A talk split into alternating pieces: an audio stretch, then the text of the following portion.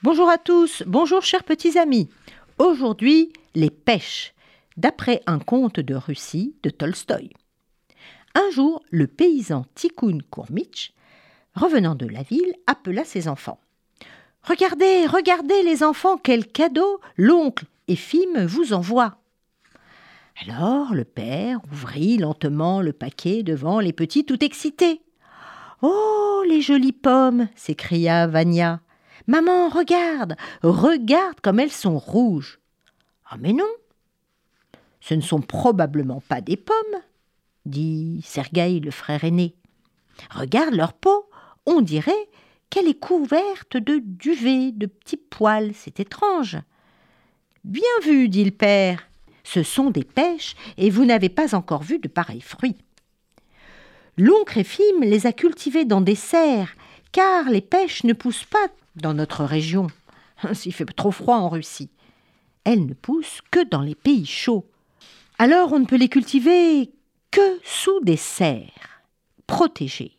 Mais c'est quoi une serre? demanda Volodia le petit. C'est comme une grande maison dont les murs et le toit sont en verre. Le père compléta les propos de maman. L'oncle Ephime m'a expliqué que le soleil réchauffe les plantes et en hiver, il fait chauffer même un poêle pour maintenir la température à l'intérieur de la serre. Voilà, maman, voilà pour toi la plus grosse des pêches. Le soir venu, tous autour de la table, le père demanda Eh bien, comment avez-vous trouvé ces fruits? Hum, ils ont un goût si fin, si savoureux, répondit Sergueï, qui s'en léchait encore les babines. Mais je vais planter le noyau dans un pot. Il en poussera peut-être un arbre. Enfin, un jour. tu seras probablement un bon jardinier, mais maintenant faire pousser un arbre ici, mon fils, euh, c'est un joli rêve. Mais c'est un projet sacré. Le petit Vania dit d'une toute petite voix gênée. Je l'ai trouvée si bonne que j'ai demandé à maman de me donner la moitié de la sienne. Et tout le monde éclata de rire. Et Vassili, le second, reprit euh, Vania a jeté le noyau, alors je l'ai ramassé, j'ai cassé le noyau, très dur, ah, vraiment très dur, et j'ai trouvé dedans une amande qui avait un goût, je dirais un goût de noix, un peu amer même. Quant à ma pêche, eh bien je l'ai vendue. Oui, je l'ai vendue pour dix kopecks. Elle ne valait pas davantage.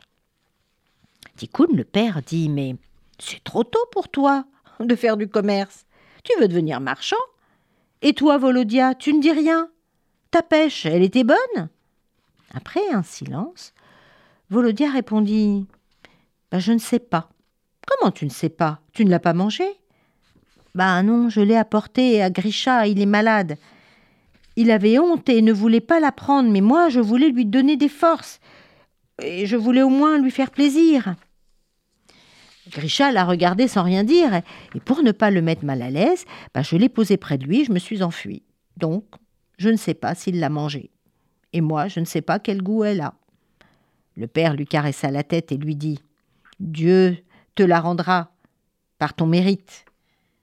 Alors, vous voyez, les réactions de chacun sont bien différentes.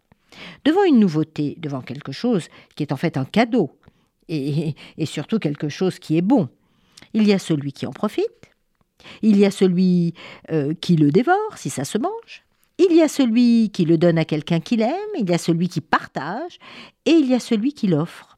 Et celui qui veut faire du bien, car même si ce n'est pas un médicament, c'est un remède pour réchauffer le cœur, et cela, l'amitié ou l'amour, donne de la force.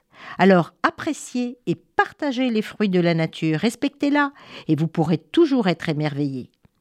Les prières pour les prémices lors de Toubishvat vous le rappellent chaque année pour le nouvel an des arbres. Au revoir à tous.